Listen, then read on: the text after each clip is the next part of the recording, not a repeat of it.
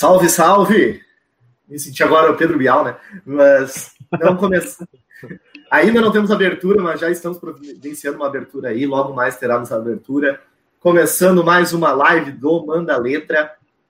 Hoje falaremos de Série C e Série D, como já está aí na descrição para vocês. Estamos ao vivo no YouTube e na Twitch, então os dois estão funcionando nesse momento. Estou testando o link, já está. está ok. E agora eu vi que eu estou ouvindo o meu próprio áudio, removi. Mas vamos lá. Uh, hoje, com a presença do Alan, da do última divisão, agradecer ao Alan, agradecer também ao Matheus, ao Diego. Já temos até um comentário aí de um cara que já participou aqui, inclusive, no canal. Um abraço para o Mário, Mário André Monteiro, é, um grande Mário. Inclusive, acabou falando seu nome aqui, Faz pouco tempo que falamos seu nome, Mário, então obrigado mesmo. A maior tunda da história desse canal se chama Mário André Monteiro, então a gente nunca esquece esse nome. Mas vamos lá. Então hoje falaremos sobre Série C, Série D, com um especialista. O, o trabalho dos, deles são muito bom, o trabalho da última divisão, trabalho de referência para todos nós. E fala muito sobre o futebol que a gente não vê pessoas falando, né? A gente está muito acostumado nas mídias de Série A, de vez em quando uma Série B, mas a Série C e a Série D, que tem muito time tradicional, às vezes ficam ocultas, né? Então, hoje, passar agora a palavra para meus amigos Matheus Diego e depois já passar para o convidado Alan dar as boas-vindas aí. Tirem os cachorros de campo, vai começar o futebol alternativo hoje, então, com o Alan, parceiraço nosso que, que vai contribuir aí com o conteúdo. Galera, espero que vocês gostem aí. A gente trouxe aí o cara que é especialista mesmo para falar desse, esse tipo de futebol aí que é o que a gente gosta, que é o raiz mesmo, cachorro do campo, velho passando com o botijão de gás atrás da goleira, é isso aí que a gente quer ver aí, ó. Valeu, galera, espero que vocês gostem da live podcast de hoje. Fala, galera, sejam todos bem-vindos, agradecer a presença do Alan que está aí com a gente, e dizer, já que o Mário comentou, né, que eu agradeço até hoje pela tarde em que o Matheus me perguntou se eu poderia fazer o game. Eu disse, posso.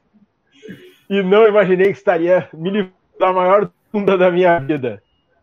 Obrigado, Matheus, pela oportunidade de ter feito o game no dia que o Mário participou com a gente. Olá, pessoal. Olá, audiência aí do, do Manda Letra. Olá, uh, Matheus, João, Diego. Quero mandar também um, um abraço aí para o Mário, que é parceiro, conheço, trabalhei com ele já ele já abriu portas para a última divisão também. É, e quero agradecer pelo espaço, é muito importante esse espaço para a Série C, Série D, realmente são poucas pessoas que abrem esse espaço para o futebol raiz, futebol de verdade que a gente vê nessas divisões de acesso. Inclusive, ele mesmo comentou que é das antigas essa parceria, né? Também comentou, comentou que é antiga a parceria. Foi mais de 10 anos aí. E o emojizinho rindo, que certamente é do game que a gente comentou aqui, pela tudo que a gente tomou. Então, certamente. Mas fica aqui a lembrança, é o registro, Mário, a gente nunca esquece. A primeira tunda a gente nunca esquece, né? Já dizia minha mãe. E vamos lá. Começando então, a gente já tinha, já fizemos uma pauta meio elaborada. Começamos pela série D. Não sei, queremos, vamos fazer grupo a grupo e passar para o especialista falar o que, que a gente pensa depois. O que, que vocês acham aí? Cara, por mim tranquilo, acho que seria eu acho mais dinâmico a gente, a gente fazer perguntas direcionadas ao que, que a gente acha que o nosso público vai, vai, vai curtir, entendeu? Perfeito. Então eu já vou compartilhando aqui o grupo A1, né? Que é. Se o Cruzeiro for para a Série D, aí sim tem A2, tá, pessoal? Que dizem que o Cruzeiro foi para A2, né? Então, se ele realmente for para a segunda divisão, aí tem a Série A2. Mas vamos lá, ele está aqui compartilhando a tela. Eu acho que ficou um pouquinho difícil de ler, mas vamos narrar para vocês o que está escrito. O líder do grupo A1 da Série D foi o Bragantino do Pará, com 27 pontos, seguido do Fest. Em terceiro lugar, o Galvez do Acre. Em quarto lugar, o Rio Branco do Acre. O Fest com 26 pontos, o Galvez com 24 e o Rio Branco com 21 pontos. Essas quatro passaram para os 16 avos de final e caíram Independente da, do Pará, o Gi Paraná, o Vilenense e o Atlético Acreano. Alguma pergunta aí, meus amigos, para fazer ao nosso convidado sobre esse grupo de times do norte é, do país? É, a minha pergunta, na verdade, não vai ser direcionada a, especificamente a esse grupo, mas a estrutura que está a Série D agora, né, Alan? O que que tu acha? O, o quanto que influenciou o, a troca do formato na, na formação dos grupos? Que agora são grupos com mais participantes, né? O que, tu acha que melhorou, piorou na, essa, essa fórmula de disputa para a Série D? que, que tu traz para nós aí? Ah, eu gostei bastante, viu? Gostei bastante dessa mudança no, no regulamento, porque ampliou bastante a, quantidade de jogos que os times disputam, né? Antigamente você tinha grupos menores, então os times disputavam é, menos partidas, isso, é claro, atrapalha muito o planejamento, né? De, de um período para os clubes é, se programarem para o calendário. Se o time é eliminado na primeira fase, ele acaba tendo um calendário muito curto, e aí, tendo uma primeira fase maior, eles acabam tendo é, mais chance de fazer um planejamento e tem mais chance de se classificar. Né? Um time que começa mal acaba tendo a possibilidade aí de reagir, né? de conseguir fazer contratações, tudo isso deixa mais interessante. Então, acho importante terem aumentado. Também facilita até para a gente acompanhar, né? Quando eram muitos grupos divididos ali, era um pouco mais difícil acompanhar. A gente teve a experiência agora esse ano, ficou mais fácil entender com o passar de cada é, rodada, deu para entender melhor qual era a realidade de cada grupo, ficou mais fácil de analisar. Então eu gostei bastante desse regulamento. Vale lembrar que teve, antes dessa fase, teve uma fase preliminar. E essa é uma parte, a parte que eu não gostei da mudança de regulamento, é que eles já tinham definido que iam ter 68 times classificados, aí resolveram fazer essa mudança no regulamento. E para fazer isso, eles tiveram que criar uma fase preliminar, né, para eliminar quatro times. E aí essa fase preliminar não é legal porque é, você eliminou quatro times com apenas duas partidas. Isso foi bem chato, mas é algo que já está previsto para ser corrigido. Se não em 2021, acho que em 2022 já não vai ter mais essa, essa fase preliminar. E aí com o regulamento partindo desde mesmo da fase de grupo vai ser ótimo para todos os clubes. Oh, bacana. Diegão? O Diegão caiu? Ah, o Diegão caiu. Voltou. Ah, agora eu voltei. E eu gostaria de dizer que não foi minha internet, hein? Eu acho que o Camp me quicou da sala de sacanagem. Não, não, não. Dessa vez não. Fui quicado da sala alguma... pelo, pelo âncora. Cara, eu não consegui. Eu não, na verdade, eu não consegui escutar qual foi a. Eu só consegui escutar o metade inicial da pergunta do Matheus e daí peguei o bonde andando na resposta. Tá, o ah, Matheus basicamente foi. Forma de disputa, na verdade, Diego. Não, eu, eu gostaria de perguntar, então já que tu não perguntou especificamente do grupo ali, eu gostaria de perguntar, tem algum, tem alguém fazendo um campeonato de motocross aí na, em algum lugar, mas eu gostaria de perguntar uh, como é que o Alan vê esses times mais ali da, da região, no caso que estão no grupo A, que mais da região norte ali, se ele, se ele consegue ver algum desses times conseguindo brigar com equipes de outras regiões que daqui a pouco tem um futebol mais tradicional, né? A gente sabe que na Série D os grupos são regionalizados, e aí, mas quando vai afunilando, eles acabam se obrigando a enfrentar equipes de, de todo o país. E tem um pouco o estigma que as equipes do norte uh, são equipes que têm, até pelos campeonatos estaduais serem menos desenvolvidos e tudo mais, tem esse estigma que, está, que na disputa contra equipes de sul, sudeste e, norde e grandes ali centros do, do nordeste também acabam tendo mais dificuldade. Se ele consegue vislumbrar que algum desses times aí conseguir longe na competição, de repente até conseguir o acesso para a Série C. É, realmente são times que precisam superar um problema de, de falta de estrutura, de recursos bem complicado. A gente teve recentemente é, um caso aí do Atlético Acreano, que até está nesse grupo, foi lanterna do grupo dessa vez, mas em 2017 eles é, subiram conseguiram chegar na, na Série C, né, conseguiram acesso, e foi um ano ali em que surgiu uma foto em que eles apareciam é, fazendo aquele tratamento com gelo, né, fazendo recuperação no gelo dentro de caixas d'água. Então eram aquelas caixas d'água típicas de prédio, assim, é, que eram colocadas ali água, gelo, e os jogadores entravam ali dentro para fazer o tratamento, aquele tratamento de recuperação muscular. Então mostrava ali uma total falta de estrutura e mesmo com toda essa falta de estrutura, o time conseguiu subir, é, fez uma boa campanha até no primeiro ano na Série C, depois acabou sendo rebaixado, e aí veio agora e não conseguiu, foi muito mal na Série D esse ano, mas é, aquela campanha para mim mostrou como é possível esses times superarem essa falta de recurso, essa falta de estrutura e conseguirem o acesso. O que é realmente difícil é analisar, né? Porque a gente não tem o parâmetro de ver o enfrentamento deles com outros times de outras regiões, né? É, então é difícil analisar, comparar o nível técnico, mas eu vejo, eu acho, eu vi detalhes bem interessantes em três times, no Bragantino, no Fast e no Galvez. Considero o Fast o time mais organizado. O Bragantino acho que é o time que tem assim talentos individuais melhores, assim, você tem alguns jogadores bem interessantes. É, e, o, e o Galvez também tem qualidade, é um time que foi campeão acriano, então também tem alguma qualidade. É, o Rio Branco eu acho que está um pouco já deixou bem claro dentro do grupo que é um time que está um pouco abaixo de nível técnico. Mas assim, entre esses três, é, eles podem surpreender, acho que se subirem, podem ser considerados surpresas, sim, não são favoritos, mas tem condições sim de, de subir.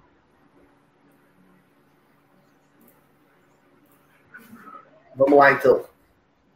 Mas, passando então o grupo 1, já vou fazer agora a, a, transição então para o grupo 2. Nesse grupo eu não tenho muita pergunta, eu acho que a minha maior pergunta é a que o Diego fez, era basicamente a mesma, a mesma questão que eu tinha pensado. Vamos para o grupo 2. Agora eu aumentei a tela, agora eu acho que vai ficar melhor. Eu ainda está no grupo 1, um, vou passar para o grupo 2. Já está atualizado. E o grupo 2 ficou da seguinte forma: com Altos do Piauí na primeira colocação com 30 pontos, o River do Piauí na segunda colocação com 29 pontos. O Motoclube, time tradicionalíssimo, né? O Motoclube, um time com muita história, ficou em terceiro lugar com 25 pontos. E o Juventude do Maranhão com 23 pontos na quarta colocação. Esses quatro times passaram para a próxima fase. Ficaram fora o São Raimundo, o Baré, o Santos do Amapá e o Sinop do Mato Grosso. O que me chama mais atenção nessa pergunta agora, uh, Alan, é o River, né? O River é um time que ficou muito conhecido no início do ano. É um time conhecido pela história, né? A gente já viu o clássico Boca e River aqui do Brasil, que tem um time do Boca, tem um time do River, é uma história bem clássica. Mas aí o que, que acontece agora? A gente tá vendo o River que passou pelo Bahia na Copa do Brasil, né? Então, um time que foi muito bem nesse início de ano, chamou atenção. Ele é o favorito desse grupo. O Motoclube também tem uma história muito grande. Ou tu vê, por exemplo, o Altos, que foi quem ficou em primeiro lugar, como o franco favorito desse grupo. Realmente eles mereceram esse primeiro lugar. Ah, gostei mais da campanha do Altos. Eu acho que realmente tem é um time que tem mais qualidades ali, bem organizado, um time agressivo, Gosto muito do trabalho do técnico lá, do Fernando Tonetti, é um técnico, um técnico que costuma montar um time bem ofensivo, agressivo, e, e, o que eu destaco aí é que o, tanto o Altos quanto o, o River tem dois ex-centroavantes do Palmeiras, bem conhecidos. No, no Altos a gente tem o, Betinho, aquele que fez o gol da final da Copa do Brasil de 2012, e o River tem o Max, aquele Max ex-América de Natal também, né? É, e ambos fizeram boas, boas participações aí nessa primeira fase da Série D, foram destaques. O Betinho fez cinco gols, o Max fez quatro, e, e aí é uma coincidência curiosa, né? E também outra coincidência é que no enfrentamento, os dois times piauienses vão enfrentar times do Acre, né? O Altos vai enfrentar o Rio Branco e o, e o River vai enfrentar o Galvez. Então vai ser uma rivalidade Piauí contra Acre aí. E no mais tem o Moto provavelmente, como você disse, time bem tradicional, mas foi bastante irregular nessa fase. E o Juventude Samas como uma grande novidade, porque é um time que está estreando, primeira participação na Série D e já conseguiu se classificar com qualidade também, merecendo na última rodada, no sufoco, mas mereceu a classificação.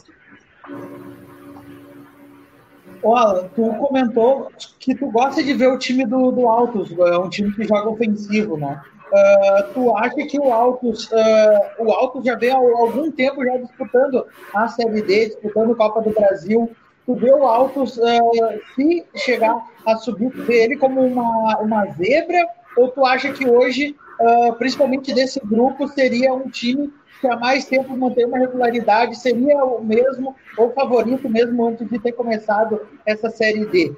Que, que tu acha aí? E, e, outra questão também que eu acho importante, uh, a questão do ponto forte do, do Autos. A questão, o fator casa, tu acha que pode influenciar? O que, que tu acha que pode ser o fator diferencial do Autos agora no restante da competição? É, assim, é, quando a gente faz análise de favoritismo, zebra, eu sempre tento deixar claro que tem dois pontos que a gente pode observar a questão de favoritismo e zebra, né? Que é quando começa a competição e depois a competição está em andamento, né? Levando em consideração o que estava antes da competição começar, eu acho que o Autos não era esperado, não era apontado como favorito, ninguém possivelmente a maioria das pessoas não diria que o time ia subir, né? Mas com a competição em andamento, desde o começo, o Autos está fazendo uma das melhores campanhas, né, levando em comparação com todos os outros times, né? Então isso já foi mostrando força, né? Quem está acompanhando, eu acho que já não pode desprezar a força do Autos, dá para realmente entender o time é, como um time candidato a subir. E de ponto forte, eu acho que é realmente a organização tática. Eu vejo um time muito bem treinado, um time que faz uma pressão muito forte, é, que sabe atacar muito bem pelas laterais, principalmente. Tem um lateral esquerdo deles que eu gosto de destacar muito, que é o Thiaguinho. Então, eu gosto muito realmente desse, dessa ofensividade deles, jogando principalmente pelas alas.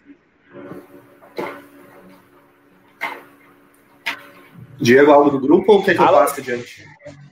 Não, eu quero, eu quero só fazer uma comparação, na verdade. Uh, se, bom, eu acho que a gente já, já tem meio que a. Eu acho que a gente já tem meio que a, que a resposta, aí, até pelo que tu falou do Altos, mas esses times. Uh, dos confrontos aí, no caso, né? Tu acha que quem consegue chegar mais longe? O Altos, por exemplo, ou o Bragantino do, do Pará?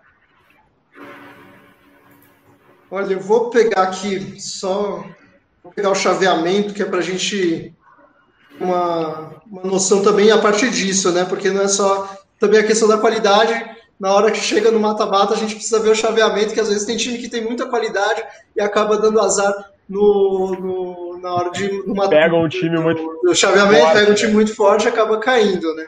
Se eu pegar, por exemplo, o Bragantino do, do Pará, ele pegou um chaveamento que eu acho bastante acessível.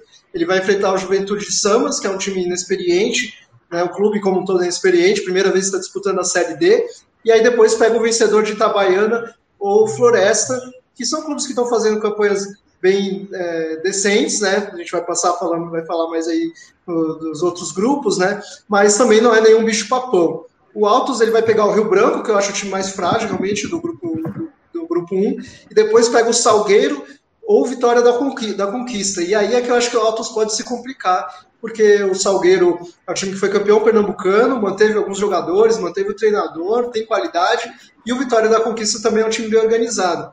Então dá até para dizer que o Bragantino, é, fazendo comparação, aí tem mais chances, porque pegou um chaveamento um pouquinho mais tranquilo. Vamos então adiante, seguindo. Grupo, C, grupo A3. não vou me acostumar com esse nome de grupo C. Vamos lá. O grupo A3 da Série D é o seguinte: o líder foi o América de Natal com 28 pontos. América de Natal é um time tradicionalíssimo né, do futebol. Teve na Série A faz 2007, se eu não me engano. Depois teve vários anos na Série B, Série C. Está na Série D faz, faz algum tempo. Então, América de Natal líder. O Salgueiro. O Salgueiro tem até uma história curiosa, né? E quando a gente falou do com o Vinícius Eutrópio, eu perguntei para ele qual era o estádio que ele achou o estádio mais ensurdecedor, aquele estádio que não tinha como. E ele respondeu o estádio do Salgueiro, por causa do cara da, da corneta. Ele disse que não tinha como ele se comunicar com os jogadores por causa do cara da corneta. Então, esse aí ficou marcado. O Floresta, Ceará, que tem baseado, a Florestinha baseada no logo do Northern Forest, da time inglês. E o Globo, o Globo, time que, que veio fazendo umas campanhas interessantes no seu estadual, e conseguiu a quarta colocação com 18 pontos. Ficaram de fora o Atlético, o Atlético da Paraíba, Atlético Paraibano, né? O Campinense, Campinense do Jobson, aquele atacante Jobson que era do Botafogo, rodou o mundo inteiro ali, se meteu com, com alguns problemas extra-campo, né? Então acabou, estava no Campinense, acabou eliminado. O Afogados, o Afogados é aquele time que ficou conhecido nacionalmente após eliminar o Atlético Mineiro e o Guarani de Sobral. E aqui é a minha pergunta também, que é: a gente já viu muitas forças grandes aí, né? Times de expressão no futebol nordestino. E, e nos últimos anos a Série D tá, tá possibilitando mais essa competição, Série D até a Série C mesmo, né? Times nordestinos cada vez mais alcançando o acesso. E, tu, e na tua opinião, pelo momento, pela fase de grupos, a primeira fase, tu acredita que um time nordestino possa fazer essa campanha de, de acesso de novo, Alan? Ah, acredito sim. Eu acho que tem times nordestinos com muitas condições aí de acesso. É, nesse grupo mesmo, a gente tem América de Natal e Salgueiro com muitas condições. Eu acho que são times que vêm fazendo ótimos trabalhos. O América evoluiu mais durante a Série D mesmo, mas o Salgueiro vem fazendo um bom trabalho desde o começo do ano. Então, acredito sim. Eu acho que esse grupo tinha times aí, até times que foram eliminados, que poderiam fazer, poderiam ir bem no mata-mata também, como o próprio Atlético Cajazeiras, o Campinense. É, então, acho que tem muitas boas chances de, de times nordestinos subirem sim. É, em outros grupos dá para citar aí o ABC, o Cabaiano, o Vitória da Conquista. É, acho que fica por aí. E o Altos, né, que eu citei antes. Então, mas pelo menos aí um ou dois times de nordestinos acho que podem subir sim. Antes da próxima pergunta, um, o Iago me mandou um oi. Oi, Iago, tudo bom? Apareceu aqui. Dá uma foto, Iago, de bigodão, gostei da foto. Matheus? Alan, eu queria perguntar para ti, uh, tu acha que dos três grupos que a gente apresentou agora, esse é o mais forte? E outra questão que eu também gostaria de destacar, a questão dos times cearenses, né? Uh, a gente vê Fortaleza e Ceará bem administrados, fazendo campanhas uh, regulares, né? Com um projeto a longo prazo hoje na Série A. E o Floresta poderia ser a terceira força do, do futebol cearense aí chegando daqui a pouco numa próxima divisão, não falou mesmo que ele não é o favorito do grupo. Mas eu estou falando mais de uma questão de longo prazo. Pelo que já apresentou esse ano, eu acho que é, bom, sobre o grupo, eu acho que é o mais difícil. Acho que desde o começo eu sempre falei que era o mais equilibrado. É, talvez equiparando com o grupo com o grupo 6, que a gente vai, vai falar, é, eu acho que esses são os grupos mais difíceis, um, é, realmente bom nível. Assim, alguns times até decepcionaram um pouco, o caso do Campinense do Afogados, que fez uma mudança de técnico ali bem polêmica, mas é, levando em consideração o começo da competição, esse era um dos grupos mais difíceis mesmo. É, em relação à sua outra pergunta, que foi sobre, sobre o Floresta, né?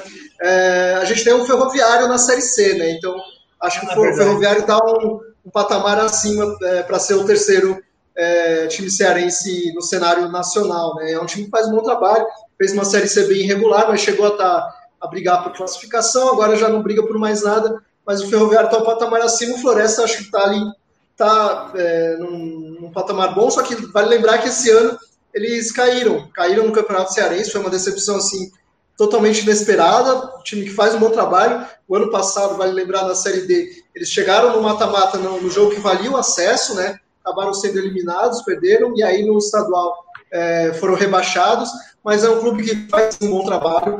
Eu acho que tem, tem condições de, de brigar, de sonhar com acesso, pelo menos. Não vejo um time assim como favorito, é, tá num, num chaveamento ali um pouco complicado, mas é, é um dos melhores clubes cearenses atualmente e vale realmente elogiar o trabalho do, do futebol cearense atualmente. Eu queria saber se, na opinião do Alan, uh, a grande decepção desses grupos que a gente olhou até agora é o. Até pela, pela história, pela, pela estrutura que a gente, que a gente tem, pelo, pelas campanhas do Campinense, um time mais tradicional, né?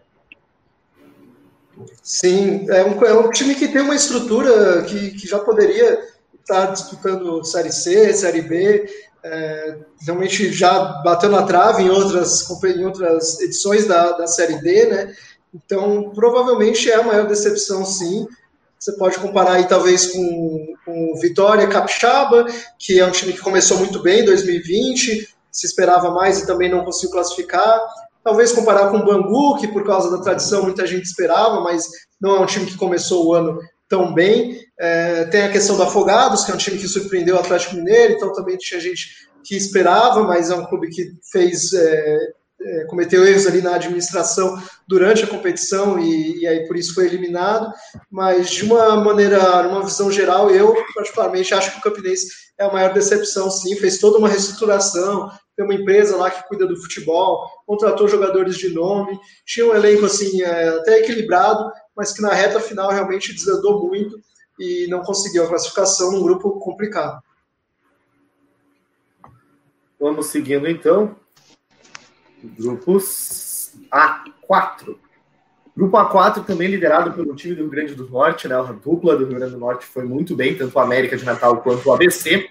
O ABC liderou o grupo com 26 pontos, seguido pelo Itabaiana com 23 pontos, o Vitória da Conquista, que normalmente está fazendo uma campanha boa no Campeonato Baiano, é um time que a gente vê bastante falar, né? O Vitória da Conquista, e o Cururipe ficando na quarta colocação. Em quinto lugar, o Central, em sexto lugar, o Cururipe e o Central, inclusive, ambos com 21 pontos. E no critério de desempate, que é gols. Gols pro? Foi na, nas vitórias. Isso, na quantidade de vitórias, isso aí. Que aí o Cururipe teve seis vitórias e o Central teve quatro vitórias, aí passou o Cururipe. O Potiguar passou, ficou com 19 pontos, o Frei Paulistano com 11 e o Jaci Oba lanterna do grupo com apenas quatro pontos, sendo nenhuma vitória, apenas quatro empates e dez derrotas. Agora, agora, Alan, vou te botar na pressão. Qual o time do Rio Grande do Norte, exclusivamente os dois que foram líderes de seus grupos, tu acredita que possa ir mais longe, pelo que tem mostrado? ABC ou América de Natal? Ah, é, bom, vale lembrar primeiro que tem mais um time do Rio Grande do Norte, né? Tem o Globo, é, que vai enfrentar o, o, ABC, inclusive, na próxima fase, mas é, entre os dois e entre os três, inclusive, eu aposto muito mais no América de Natal. Acho que o Paulinho Kobayashi está fazendo um ótimo trabalho lá, o time é bem organizado, bem treinado, alguns talentos individuais é, de qualidade também, então eu aposto muito mais no América. O ABC é um time que eu acreditava muito vem do estadual, mas é um time que foi muito desmanchado depois do estadual e teve dificuldades no começo da série, da, da, da série D, teve dificuldades para até se destacar dentro do grupo mesmo, assim, liderou, mas não, mas as vitórias não foram convincentes. É, então, o ABC eu estou com um pé bastante atrás até para o confronto contra o Globo. Vai enfrentar o Globo já na próxima fase. Não sei se passa não. Oh, Alan, uh, desses, desses, desses quatro grupos agora que a gente apresentou, para ti, quem é o destaque individual desse, desses quatro grupos aí? Uh, destaque individual, de repente, pode pintar em alguma outra equipe de maior expressão no futebol daqui a um tempo? Hum, pensar para não cometer nenhum deslize, mas Altos River. Hum, acho que é, de destaque individual, quem eu acho que chamou mais atenção mesmo, acho que foi o Kanga, um ponto esquerda do Bragantino do Pará. Mas ele é um jogador que, se não me engano, ele já é bem rodado, com certeza, mas se não me engano, ele já tem uma certa idade. Então, é meio difícil que ele vá ter chances em, muita, em divisões muito acima da Série D, né? É, eu acho que você tem, por exemplo, no Galvez, tem um jogador que chama é, Daniego, que é um ponta também é, é, é bem a ponta esquerda e é um jogador já um pouco que pode ter uma, acho que tem mais mercado assim para ter para ter mais espaço. Ele já tem tá com 29 anos. Eu fui dar uma pesquisada aqui, achei que ele era mais novo, mas é um, é um ponta de qualidade também. É, pode ver que a gente tem uma chance aí em times de série B para conseguir alguma coisa. E, e, você tem os jogadores conhecidos, né? Além dos, dos que eu citei, é, do Altos, do River, Betinho, Max. No Altos tem, vale citar o lateral esquerdo, o Thiaguinho, que eu acho um jogador de muita qualidade ofensiva. É, no Motoclube, o melhor jogador é o Flamel, que é um jogador já mais veterano. Eu vejo que nesses, pensando assim, nesses grupos, é, desses, dessas partes, é, grupo de 1 a 4, né, é, norte e nordeste, a gente tem mais jogadores é, rodados, né? Então fica mais difícil que a gente vá ver é, times de séries acima, séries A, B, assim, apostando neles. Acho que mais para baixo, quando a gente passar mais para os outros outros grupos, vai dar para falar de outros nomes aí de jogadores e aí sim, eu acho que tem mercado para disputar a Série A, a Série B, e, e, inclusive por causa de ter uma idade menor, é, possuindo um, um, potencial né, para se tornar jogador de, de um nível maior. Podemos, podemos seguir nesse aí, porque já estamos com meia hora de live, né? Isso aí, estava ainda a falar isso aí. Exatamente, ainda, tem, ainda temos em metade dos grupos da Série D, mais Série C. Então eu vou te passar o grupo A5 e tu já começa perguntando, tá, Diego? Então já fazemos uhum. assim. O grupo A5 ficou da seguinte forma: Aparecidência, líder do grupo, com 28 pontos. Em segundo lugar, o Goiânia, com 28 pontos também. O, em terceiro lugar, com 22 pontos, o Goianésia, com 20. Em quarto lugar, o Real Noroeste do Espírito Santo, com 19 pontos. Essas quatro equipes passaram. E pelo critério de desempate, quem ficou pelo caminho foi o Águias, Águia Negra do Mato Grosso do Sul, que também tinha, 20, também tinha 19 pontos. E aí também ficou Vitória do Espírito Santo, o, C, o CEOV e o União Rondonópolis. Então já vou deixar a pergunta agora para Diego Quadros. Bom, Alan, nesse Boa. grupo aí a gente, a gente vê uma, uma certa discrepância ali dos dois primeiros e eu gostaria de saber se tu vê alguma chance desses dois, dos dois primeiros ali do Aparecidense e do Goiânia chegando longe, daqui a pouco conseguindo acesso, ou essa discrepância deles, que eles estão um pouco acima ali na questão da pontuação dos demais, é mais ali por adversários mais fracos, aquela mesma questão que a gente comentou lá da, das equipes lá do, do norte, que às vezes a gente tem uma certa uma certa visão na fase de grupos, porque é regionalizado, é equipes mais fracas, e, de, e dependendo da situação acaba não indo tão longe. É, eu acho que o nível desse grupo foi bem fraco, assim, os times decepcionaram bastante, os times é, União, Operário, mesmo os times capixabas, até o, Real Noroeste, que acabou se classificando, é um time que chegou na reta final tropeçando muito, é, tanto que o Goiânia, que acabou se classificando com uma certa vantagem, realmente com 28, 28 pontos, ele, é, começou, ele começou muito mal. É, começou até como o treinador do time era o Finazzi, é, aquele Finazzi que jogou no Corinthians e tal. Ele começou muito mal como treinador, é, teve até Covid no processo e o time tropeçou bastante. E aí no, no segundo turno é que o time realmente conseguiu essa arrancada. É um time que está se organizando ainda, está no embalo do novo treinador, do Edson Júnior que chegou e está se organizando. O time mais consistente que eu vejo mesmo é o Aparecidense, esse sim eu vejo mais chance de acesso. Tem jogadores até com esse perfil é, que foi perguntado antes sobre jogadores que têm mais potencial para crescer. O Aparecidense tem mais jogadores com, com esse perfil, tem o lateral Rafael Cruz, tem o atacante Alex Henrique, o meia Albano, o ponta Lucas Negueba, são jogadores com, que realmente podem ter mais chances aí no cenário nacional e o Aparecidense é um time bem organizado, então vejo condições do, do Aparecidense, principalmente nesse grupo, buscar o acesso. É, um, então... um dos times ali. Não, só vou fazer um comentário rápido. Um dos times ali da. O, o Goianese, inclusive, eu vi alguns jogos ali, eu achei que jogou melhor do que o, do que o Goiânia. O que complica agora pro, pro Goianese é por causa do, do chaveamento, né? Exato, exato.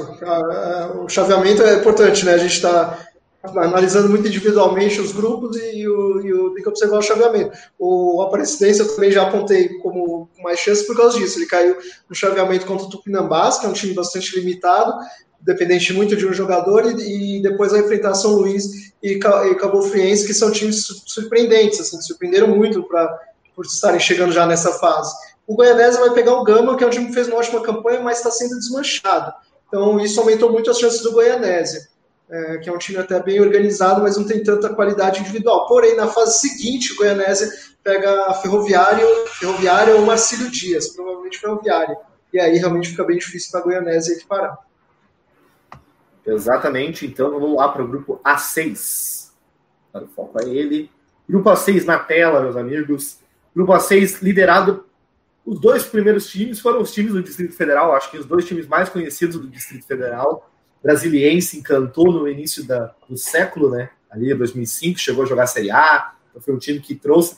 Lembro do Vampeta, um monte de jogadores conhecidos, badalados, jogaram no Brasiliense. Brasiliense foi líder do grupo com 33 pontos. Gama foi segundo colocado com 32 pontos, então uma pontuação muito próxima. Depois teve uma caída ali para a terceira colocação com o Atlético Baiano, com 24 pontos. E o último colocado, o quarto colocado que passou foi o Tupinambás, com 23 pontos. Ficaram pelo caminho o Bahia de Feira, com 18 pontos. A Caldense, que foi surpresa também no Campeonato Mineiro, inclusive chegou na final do Campeonato Mineiro, com 15 pontos. O Vila Nova de Minas Gerais, com 12 pontos e o Lanterna com zero pontos, quer dizer, 14 jogos e 14 derrotas, o Palmas do Tocantins. Com Agora um passa a palavra. Menos 35, né? Exatamente, um saldo de menos 35, com 39 gols contra e apenas 4 gols feitos. Matheus Alves. O, o Palmas que não merece palmas, né? 14 derrotas, né, o que, eu queria perguntar, que eu queria perguntar para o Alan que era sobre o Gama, né? O Gama que fez uma boa campanha e teve um desmanche. Agora, saíram por causa do pagamento. Exato, um time que fez aí durante o primeiro turno é, uma campanha quase é, imbatível, assim, o time começou bem demais, apesar de já estar naquela época com atrasos do pagamento de salário, time que já estava devendo salários ali começou muito bem. É, depois houve alguns acertos o time continuar jogando, mas o time começou realmente já a sentir esse problema é, financeiro e aí chegou agora vários jogadores é, despertaram interesse de outras equipes, outros não é, tiveram o contrato renovado, não quiseram renovar o contrato porque, óbvio, não estão recebendo salário, e aí saíram, não vão, não vão disputar mata-mata. Você tem aí só do time titular, que eu que me lembro agora, você tem o goleiro Calaça, o Emerson, o volante Andrei Alba, todos esses jogadores titulares, destaques, inclusive, levando em consideração é, toda a Série D, né? O Vitor Xavier, atacante, o Nunes, atacante, é, são jogadores que eram essenciais para o clube, que não vão disputar o mata-mata, infelizmente. Isso realmente mata muitas chances do Gama na Série D. E aí, por outro lado, você vê o brasiliense, o rival do time, é, arrancando, né? É, mudou de treinador pouco antes de começar a Série D e foi engatando bem aos poucos, foi fazendo o técnico que chegou, fez o Edson fez muitas mudanças no elenco, né? O brasiliense tem a pecha de ter muitos jogadores veteranos, né, como foi citado, e esse elenco já tinha muitos veteranos mesmo durante o, estadual, e ele foi tirando vários deles, foi renovando, foram chegando os reforços, o time foi se entrosando e cresceu muito e fez a melhor campanha da primeira fase da Série D, chega como grande favorito. Alan, foi uma surpresa, até, até pelo que tu comentou da questão ali do, do Tupinambás, o Bahia de Feira ter ficado de fora, por ser uma equipe mais tradicional, mais conhecida, pelo menos do grande público, ou realmente o time não vinha, não veio bem desde o início e, e ficou pelo caminho? Não, dá para chamar de surpresa sim. O, o, Bahia de Feira tem uma estrutura boa, né? Um time que também que já merecia uma sorte melhor na, na Série D. É, eu até imaginava fosse se classificar, se classificou o Tupinambás, que é um time que foi rebaixado né, no Campeonato Mineiro, e conseguiu aí fazer umas contratações bem interessantes para a Série D, cresceu aos poucos e conseguiu a vaga na última rodada. Foi num, num confronto direto, inclusive. É, o jogo foi Bahia de Feira e Tupinambás na última rodada, jogando em, na, na Bahia e o Tupinambás ganhou. É, então foi surpreendente sim. Eu apostava que, pelo menos nessa última rodada, o Bahia de Feira fosse conseguir a vaga e não conseguiu. Vamos adiante, então, vocês adiante. Grupo A7. Já estamos terminando a Série AD, ainda tem que, a Série D e ainda tem a Série, série C. Série AD. É a Série AD. Isso aí. A galera do Cruzeiro, se por acaso um dia chegar até a Série D, pode chamar de Série AD. O Cup não se importa e não vai cobrar os name rights, os royalties do nome. Vamos lá. Liderado, o grupo liderado pela Ferroviária, com 30 pontos, uma campanha de 9 vitórias, 3 empates e apenas duas derrotas na competição. Em segundo lugar, o Mirassol. O Mirassol foi muito bem no Campeonato Paulista, né? E também está sendo. fez uma campanha boa já nessa fase de grupos da quarta divisão nacional, com 26 pontos. Em terceiro lugar, Cabo Friense, com 25 pontos. E em quarto lugar, com 24 pontos, o Cascavel. Ficaram pelo caminho a Portuguesa do Rio, com 23 pontos. Uma... Em sexto lugar ficou o Bangu, com 17 pontos. Em sétimo lugar ficou o Nacional do Paraná, com apenas 5 pontos. E o Toledo, com apenas 4, foi o lanterna do grupo. Inclusive, o saldo do Nacional foi pior que o saldo do Toledo, né? Com menos 36 de saldo é. o Nacional e menos 28 o saldo do Toledo. Então, ficam nossos parabéns aí pro conjunto defensivo da equipe do Nacional do, do Paraná aí. Foram bem demais. Um total de 45 gols sofridos em 14 jogos. O, o Jacobá, Jacobá, que a gente citou lá do grupo 4, tomou 54 gols. O saldo dele também foi pior. Ele, a defesa ah. do, do Jacobá é uma mãe, assim, é uma coisa horrorosa. Eles, eles realmente entregam os gols mesmo. Você vê os jogos, Cara, os jogos geravam uma suspeita até de, de que era coisa de aposta, porque não era possível, assim, eram uns erros inacreditáveis. É quase quatro gols por jogo, né, cara? É, absurdo. é, é absurda essa média aí. E a minha primeira pergunta, e a minha pergunta é, pensando em, na minha opinião, acho que um time que, pelo estadual também e tudo mais, o Mirassol veio muito bem. O Mirassol. Só que ele perdeu algumas peças importantes né, do estadual. Por exemplo, o Camilo era um jogador do estadual e foi para Ponte Preta. O Zé Roberto, que fez aqueles gols no São Paulo, já saiu e já foi para Ponte Preta e agora já está no Atlético Goianiense. E, mas mesmo assim, eles conseguiram fazer uma campanha aceitável, 26 pontos, estão na próxima fase.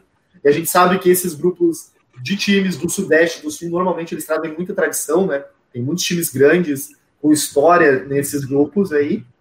E tu acredita que eles sejam favoritos ou o Ferroviária porque fez uma campanha melhor, pode ter chance? Ou até mesmo daqui a pouco uma surpresa como a Cabo Friense pode ir longe na competição? É, eu acho que o, a, a Ferroviária é mais favorita, é um time que já veio mais pronto desde o começo da Série D, fez um projeto mais bem organizado. Teve um percalço aí que foi uma troca de técnico bem estranha, o time ainda nem tinha perdido, eles resolveram trocar, tiraram o Dado Cavalcante, colocaram o Paulo Roberto Santos, mas foi uma boa troca, porque o Paulo Roberto Santos é um bom treinador, é o técnico que estava no Santo André, que fez um bom campeonato paulista também, é, então ele entrou bem, conseguiu levar a Ferroviária para uma ótima campanha de liderança do grupo. O Mirassol é um time bem diferente, acho que assim, mais a metade bem diferente da, da campanha que fez do Paulistão, né? No Paulistão mesmo o time mudou bastante, né? Teve toda aquela coisa do time ser totalmente reformulado é, e aí depois ser, ser reformulado bem e também se reformulou para a Série D e conseguiu se montar bem é, mais uma vez. É um time que tem um poder de investimento muito grande, então já trouxe até reforços agora para o mata-mata. Trouxe, por exemplo, o João Carlos, atacante que estava no Volta Redonda, que fez o bom campeonato carioca no Volta Redonda, uma razoável Série C também.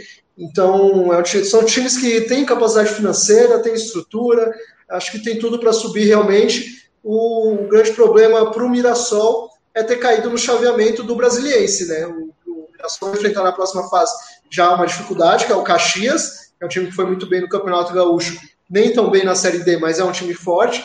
E na, na fase seguinte, provavelmente vai enfrentar o Brasiliense. Né? O Brasiliense vai enfrentar o Real Noroeste, e aí, é, então a gente vai ver provavelmente confronto aí, se o Mirassol passar pelo Caxias, a gente vai ver o confronto Mirassol e Brasiliense, que também é bem complicado para o Mirassol. É, já a Ferroviária tem um pouco mais de tranquilidade, né, aquele confronto que a gente citou, contra o Marcílio Dias e depois contra Gama ou Goianésia é, então fica um, pouco, um caminho um pouquinho mais tranquilo para a Ferroviária, eu aposto mais na Ferroviária do que no Mirassol. Quanto aos outros dois clubes, Cabo Frense já está indo muito mais longe do que se imaginava, é um clube que também é um time também que se é, mudou bastante em relação ao estadual. Tinha ido mal no estadual, contratou bastante, conseguiu surpreender, mas eu acho que não tem time para subir. E o Cascavel é um clube que tem ali alguns talentos, é, tem, um, tem um talento principalmente que eu quero destacar que é o Paulo Baia, um jogador muito jovem, 21 anos, é, que foi o principal jogador do time, pode vai pintar aí em times maiores muito em breve. É, mas assim, o time é, não conseguiu regularidade, então vai enfrentar também agora um, um, confronto dificílimo, que é o Novo Horizontino, time que tem uma defesa muito forte, um dos principais candidatos a subir, uma das minhas apostas para subir, então acho que vai ser eliminado, mas é um time de qualidade, até o Cascavel fez um bom campeonato paranaense e tem esse jogador que vale destaque, o Paulo Baia.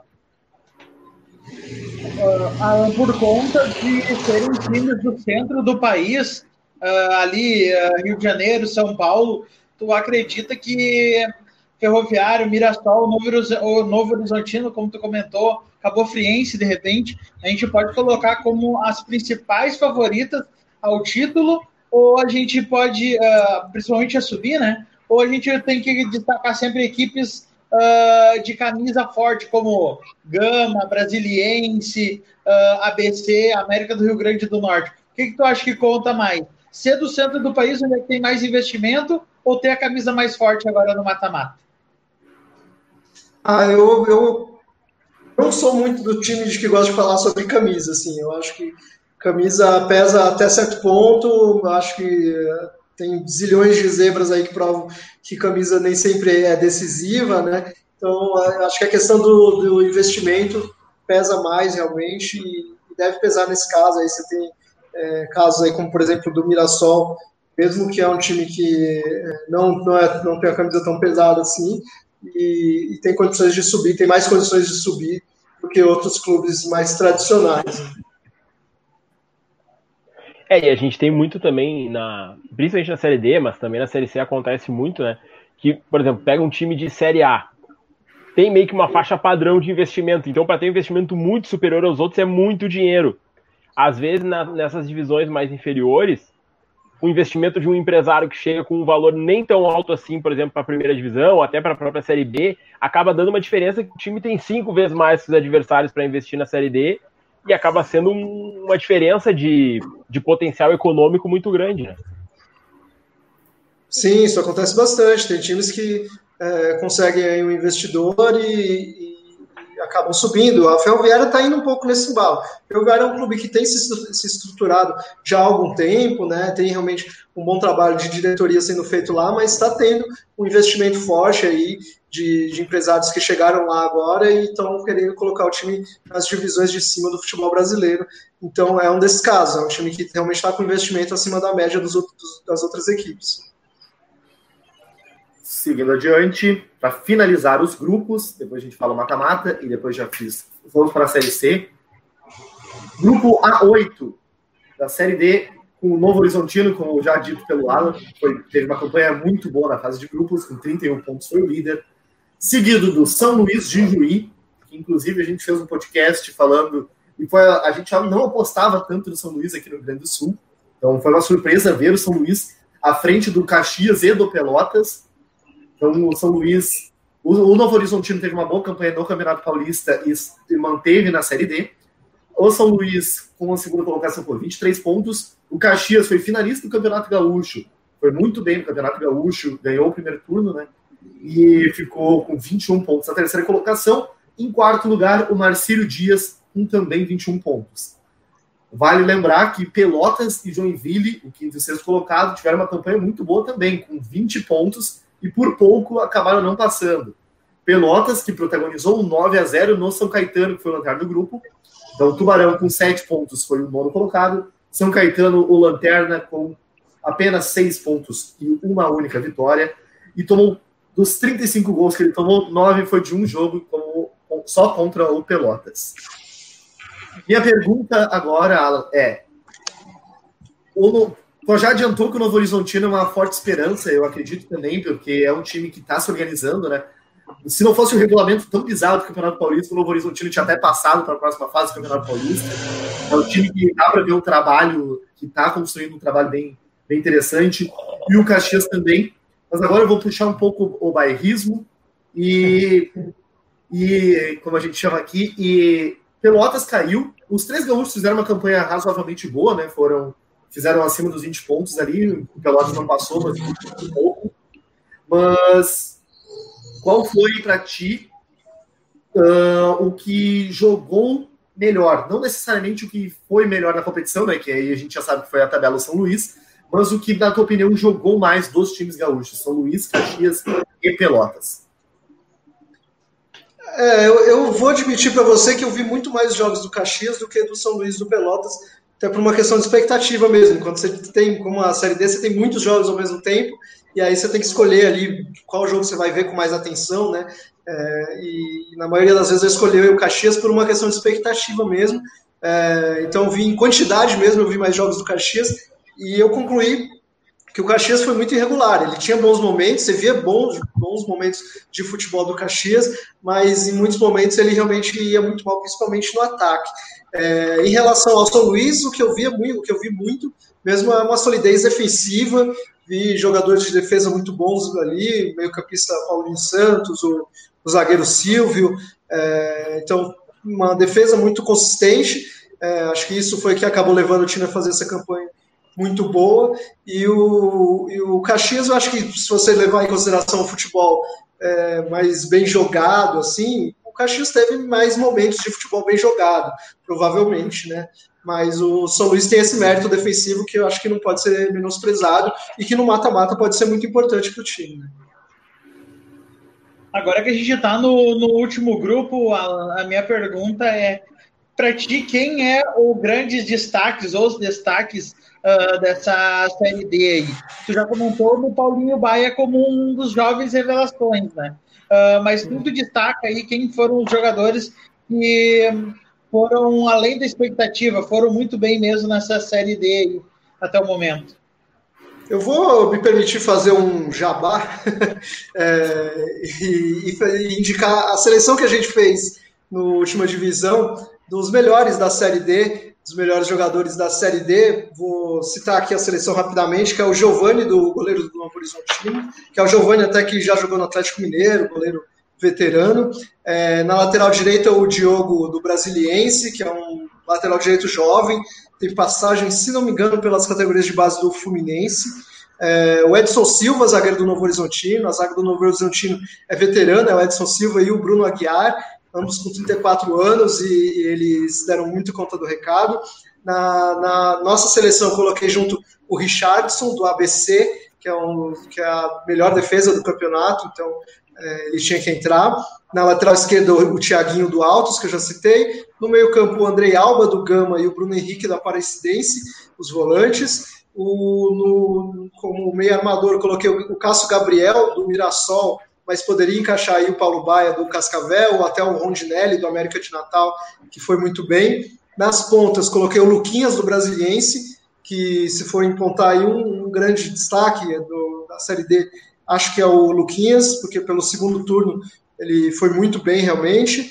É, na, na, outra ponta eu coloquei o Kanga, mas aí você tem outros jogadores que poderiam entrar tranquilamente, como o Fabinho Alves do Tupinambás, que eu falei que é o jogador que levou o Tupinambás praticamente sozinho para o mata-mata. Tem o Lucas Negueba do Aparecidense, também muito bom jogador. E de centroavante coloquei o Thiago Marques, que é o grande artilheiro da Série D, é, com uma média muito boa, tem 11 gols em 14 jogos uma surpresa até, porque ele, teoricamente nem seria titular desse time, o titular era o Bruno Mezenga, aquele Bruno Mezenga ex-Flamengo, que acabou se machucando, o Thiago Marques entrou e aproveitou muito bem a oportunidade dele. E aí eu fiz essa seleção, é, coloquei no, no, nosso Instagram da última divisão e coloquei no nosso site também uma lista de top 10 de jogadores por posição ali, que foram os jogadores que eu fui lembrando antes de fazer essa seleção. Então são outros destaques individuais na Série D também merecem destaque. Aí tem de tudo, tem desde veteranos até é, jovens que podem pintar aí nos, nos clubes das divisões de cima em breve. Antes do Diego fazer a pergunta, temos uma pergunta de convidado, cara, diretamente da Twitch. Então eu vou ultrapassar o Diego nesse momento. Pergunta do Lucão, salve Lucão. A pergunta dele é se algum desses jogadores da sua seleção você consegue ver na primeira divisão do Brasil, na Série A. Vou voltar com a seleção aqui, se algum deles consegue ver na primeira divisão. Uhum. Ah, eu não diria assim que seriam jogadores de grande destaque, mas eu acho que, por exemplo, o goleiro Giovani é um goleiro que tem condições de, jogar na Série A, porque a gente vê goleiros muito fracos na Série A, né, em alguns times. Então ele poderia estar no elenco, ou pelo menos a, até jogar em alguns times. Uh, de jogador com mais potencial para crescer, eu vejo o Diogo, que é um lateral direito, que é uma posição muito carente no futebol brasileiro, então ele é jovem, de repente tendo espaço num clube maior, sendo melhor lapidado, aí ele pode jogar numa Série A. É, o Cássio Gabriel é um jogador um pouco mais diferenciado, mas ele também já é um jogador é, com alguma idade, acho que ele tem 27, 28 anos, não chega a ser assim, jogador para tanto futuro. E o Thiago Marques é, é aquele centroavante já mais fixo, é, goleador e tal, depende um pouco mais de fase, mas é um jogador que também poderia, de repente, numa fase boa, é, disputar assim, uma, uma Série A aí num clube que, que fosse que, depende, que dependesse mais de um centroavante, né? Que jogasse mais em torno dele e tal. É, acho que também tem condições. Podemos, podemos seguir para os 16 avos, eu acho, né? Até pelo tempo então, aí, vamos lá. a gente já tem, então, todo o material que a gente já tem de Série C. Acho que a gente pode ir para a, produ dos, a produção ainda conseguiu os melhores da Série D ali, ó, na correria, hein? Fui pegar aqui no Instagram aqui, ó. O trabalho nós conseguimos divulgar. Não sei se vocês já estão, não estão vendo, porque eu não estou compartilhando. E eu acho que ficou pequeno, deixa eu ampliar para vocês. Vamos ganhar esse tempo aqui. Agora acho que está legível, né? Uhum. Vamos lá. É, dá dá para ler, dá para ler. Agora eu acredito que tá bom. Vamos lá. A partir de amanhã já tem jogo, que é o, Ju, o Juventude enfrentando o Bragantino do Pará, do Pará. E o vencedor vai enfrentar justamente Floresta e Itabaiana. Esse é o primeiro confronto. E também já temos aqui o Galvez, do Acre, contra o River do Piauí. E o vencedor enfrenta Cururipe ou América de Natal. Na tua opinião, agora é o momento palpitômetro aí do Alan. uh, Alan, quem tu já acha que vai passar nesses confrontos aí? Vou voltar em tela aqui, que é o Juventude contra o Bragantino. Na real, a gente já pode fazer dos quartetos, né, para facilitar a vida aí. Desse quarteto Juventude, Bragantino, Floresta, Itabaiana, e Galvez, River, Cururipe e América de Natal. Hum, eu vou apostar no, no Bragantino, nesse primeiro quarteto, e no outro vou apostar no América de Natal. Perfeito, já estou fazendo a próxima página. O Diego já vai iniciar a Série C. Então, vamos fazendo assim que eu não compartilhei ainda próxima página. Aí. Próxima página, já está na tela. Rio Branco do Acre contra Altos do Piauí. O vencedor enfrenta Vitória da Conquista e Salgueiro. E também temos Motoclube e o Fest. E o vencedor enfrenta Globo e ABC. É, do primeiro quarteto, eu aposto no Salgueiro. Acho o time bem mais é, organizado taticamente do que o Vitória da Conquista e possivelmente vai fazer um confronto é, bem equilibrado com altos, mas aí eu acho que o, o peso o talento individual pode fazer diferença. Acho que individualmente o Salgueiro é um pouco melhor do que o altos. Então, posso no Salgueiro. E no outro quarteto, eu acredito, eu estou apostando aí que pode ser uma zebra. Eu, eu não estou muito confiante no ABC. É, apesar de lá no começo da, dos meus palpites de Série D, eu tenho, eu tenho apostado no, no ABC como, como time que ia subir para a Série C, era muito baseado na campanha do estadual, né? Então, é, o time mudou, rolaram desfalques, é, o time teve um desempenho muito fraco. Eu acho que pode rolar uma surpresa nesse confronto local aí contra o Globo. E aí depois a gente tem uma surpresa no confronto entre Globo contra o vencedor de Fast, Fast ou Motoclube. Vou apostar numa zebra aqui, é, pela primeira vez apostando no Globo. Seguindo então. Tupinambás e Aparecidense, o vencedor enfrenta Cabo Friense e o São Luís. E no grupo também vai ter Goianésia versus o Gama. E contra e o vencedor enfrenta Marcílio Dias e a Ferroviária. É, eu acho que tem um, uma vantagem grande aí do Aparecidense nesse quarteto. Eu acho que entre Tupinambá, São Luís e Cabo Frense, ele é o time mais organizado e mais é, com mais peças de destaque mesmo individuais. Então, acho que passa. Na, no outro quarteto, tá muito mais fácil apostar na Ferroviária depois do desmanche do, do Gama, né? Então, acho que a Ferroviária realmente passa pelo, pelo Marcílio Dias e seja Gama ou Ganhanese que vierem, vai vai estar tá fácil para a Ferroviária chegar aí na decisão de acesso. E para encerrar a Série D, a nossa Série D está com Real Noroeste e o Brasiliense, e o vencedor enfrenta o Caxias e o Mirassol. Esse, esse quarteto aqui ficou com times pesados, né? a camisa ficou pesada. E também temos o Atlético Baiano enfrentando Goiânia e o vencedor pega Cascavel ou Novo Horizontino. É, realmente ficou bem complicado. Esse quarteto brasileiro, Real Noroeste, Mirassol e Caxias, a gente falou um pouco do Real Noroeste, mas é um time que também tem uma, um investimento legal. É, acabou caindo muito no final do, do, segundo turno, e aí eu acho que não vai ter condições de enfrentar o Brasiliense. Eu acho que o Brasiliense passa depois tanto por Mirassol por Caxias, que são times que mostraram algumas irregularidades complicadas durante a primeira fase. Então eu posso no Brasiliense, é, um time que está crescendo muito, muito embalado, vieram reforços muito bons, continuam se reforçando, então é, tem tudo para subir. E no outro chaveamento, o Novo Horizontino, time muito consistente defensivamente, acho muito improvável que perca aí para Cascavel, Goiânia, o Atlético é, de Alagoinhas, porque também são times que mostraram muita irregularidade na, na, primeira fase. Vamos iniciar a Série C e depois já passo a palavra para o Diego fazer sua pergunta, só passando a tabela. A tabela está o seguinte: ainda tem jogos nesse final de semana que podem mudar a rodada, né? Acredito que pode mudar todo o negócio, mas a tabela atualmente está. Santa, no grupo A da Série C, Santa Cruz é o líder com 36 pontos, seguido do Remo com 30 e o Paysandu com 28. E para fechar esse G4, que já estão as quatro equipes classificadas, né? O Vila Nova é a quarta colocada, também com 28 pontos. Lembrando que pode ter uma mudança, porque a gente tem um Repá na última rodada, né? Um dos maiores clássicos do Brasil, o Repá, é nesse final de semana, 5 horas da tarde de amanhã, sábado. Em quinto lugar, ficaram pelo caminho Jacuipense, da Bahia, o Manaus, em sexto colocado, com 23 pontos. Ferroviário também ficou pelo caminho, com 22 pontos. E aí nós temos uma briga muito interessante do Botafogo da Paraíba e do 13 da Paraíba. Os dois times vão fazer um jogo da, um jogo da morte, né? Que é para ver quem vai cair para a Série D. E o Imperatriz já está rebaixado com apenas um ponto. Diego, sua pergunta, meu amigo. A minha pergunta é sobre a expectativa do retorno de Marcelinho Paraíba. Chegou aí na reta final e vai, a princípio, acabei de conferir aqui a última notícia. A expectativa é que ele vá para o jogo, ele voltou, né? Marcelinho Paraíba, obviamente, estava aposentado, todo mundo conhece, jogou em diversos times aí do Brasil. E ele, tem, ele é muito identificado com o 13 e agora na reta final o pessoal chamou ele para se desaposentar, então, para tentar salvar 13 e a princípio ele está confirmado, ele vai para o jogo, ele vai ser titular amanhã contra o Botafogo da Paraíba. Se o Alan tem alguma expectativa que o Marcelinho Paraíba consiga fazer diferença e salvar o 13.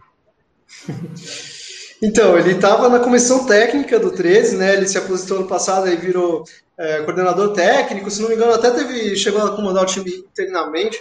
E, e aí, né, o time estava tendo muitos desfalques, é, alguns jogadores saindo por dificuldade de renovação de contrato. Eles, o Marcelinho Paredes estava treinando, estava em forma, resolveram registrar ele como jogador. É, ele entrou jogo, na rodada passada contra o Vila Nova, se não me engano, contra o Vila Nova, né?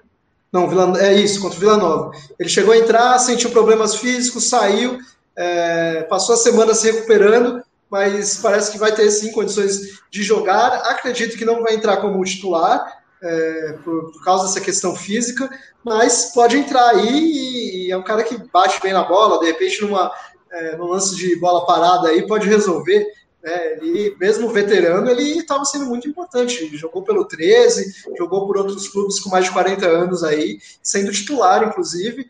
Então, é um cara que tem muita, muita, muita técnica mesmo técnica acima da média para a Série C. Então, de repente, pode sim entrar e, e fazer alguma coisa, fazer alguma bagunça, mas é, eu acredito que o Botafogo é um time que está mais estruturado. O 13 teve desfalques, teve jogadores importantes aí, o capitão, fugiu o nome do capitão agora, é, saiu, o Douglas Lima saiu também, por causa de não, não ter renovado o contrato.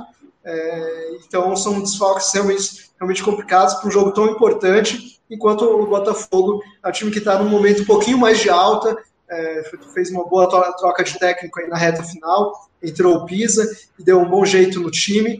Então tem a condição do empate, né? Se o Botafogo empatar, já se livra do rebaixamento e rebaixa ao 13. Então o Botafogo tem muito mais condições. O Marcelinho Paraíba vai ter que fazer mágica.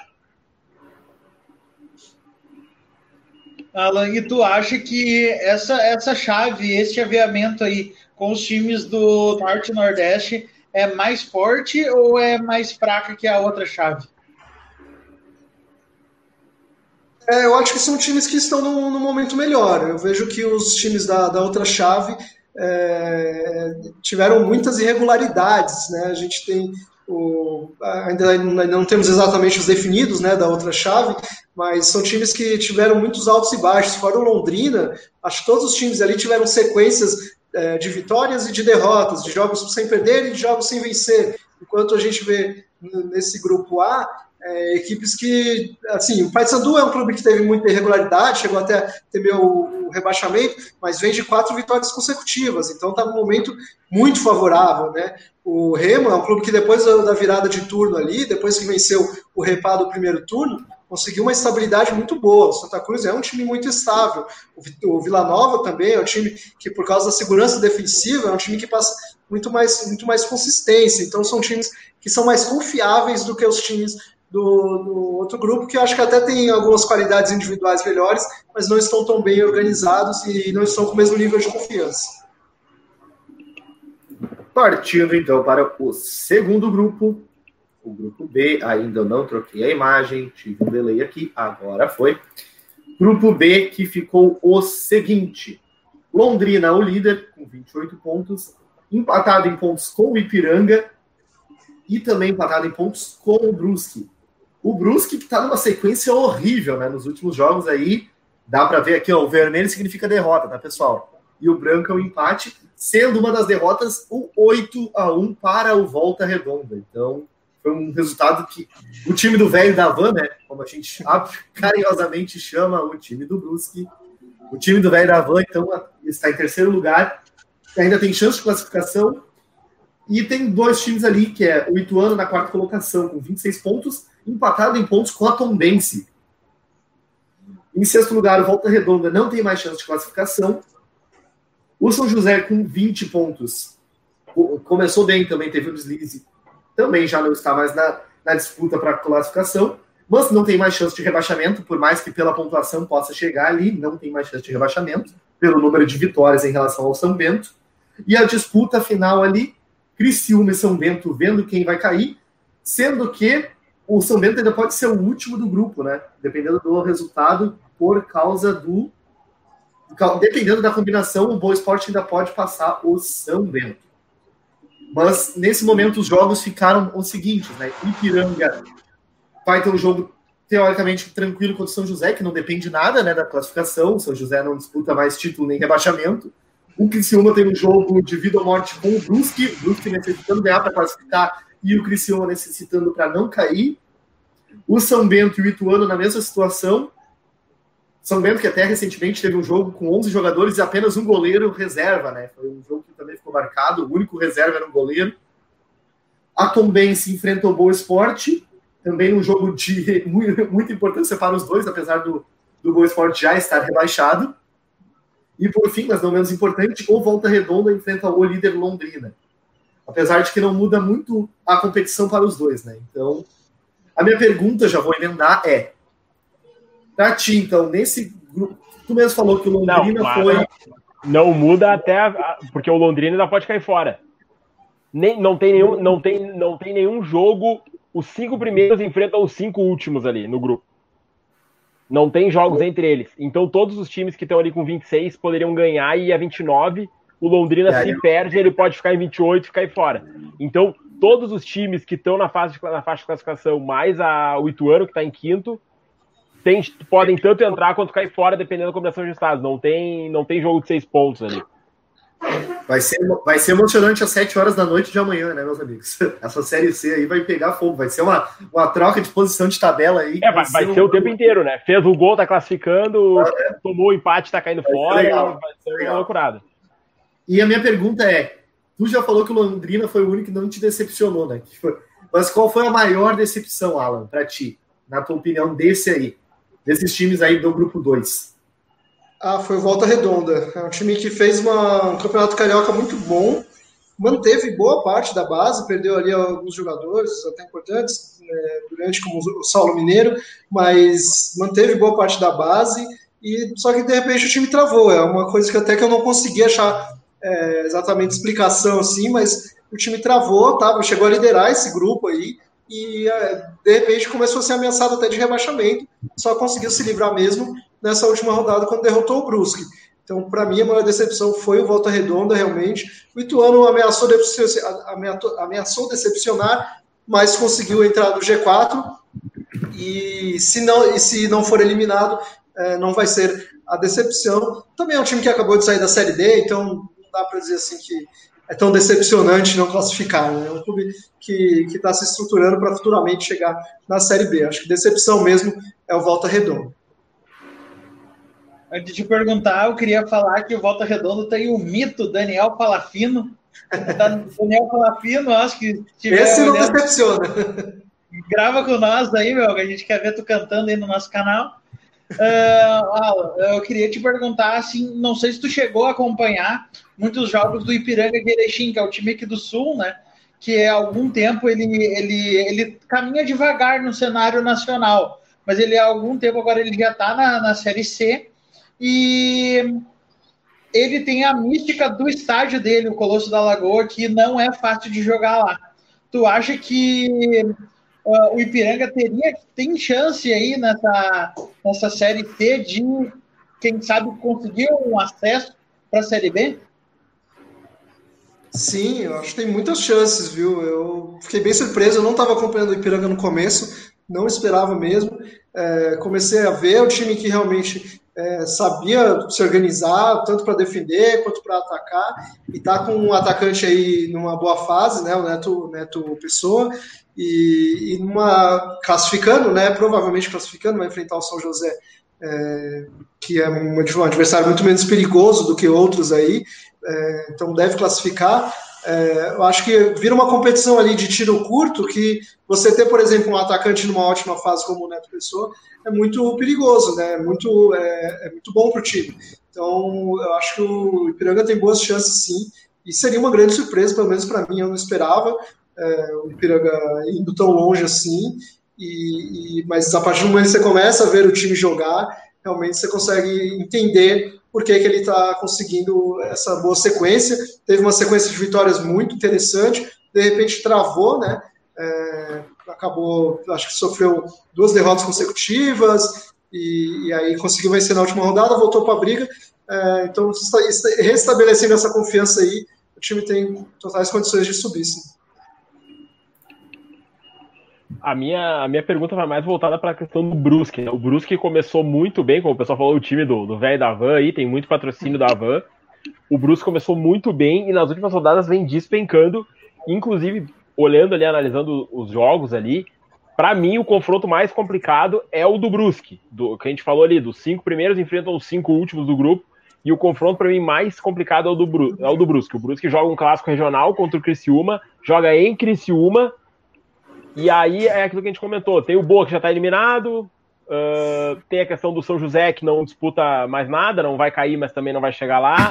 Então, é, tem aquele, os times que estão entrando sangue doce contra os adversários do Brusque. O Criciúma precisa do resultado, precisa ganhar para se garantir para não cair, né? Para garantir que não vai cair, que vai permanecer na Série C. Se, se tu, também vê essa questão do Brusque, tu acha que realmente o Brusque de franco favorito, que estava disparado na frente, liderando o grupo, pode cair fora. Tu, se tu vê o Brusque ficando de fora, ficando na quinta colocação.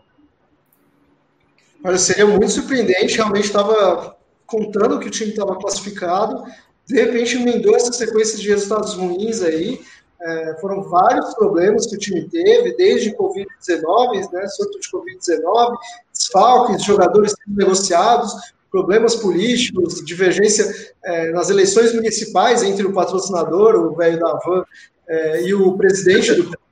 Então, tudo isso, problemas financeiros, tudo isso atrapalhou o clube ali no momento que parecia que estava tudo resolvido. Se tivesse vencido um jogo ali, por pouco e tal, é, teria conseguido já garantir essa classificação. Então, é, decepcionou muito, surpreendeu muito, né? É, e realmente é o time que tem um adversário mais complicado, porque o Criciúma é um clube que está realmente numa fase ruim, mas tem lá a sua qualidade, né?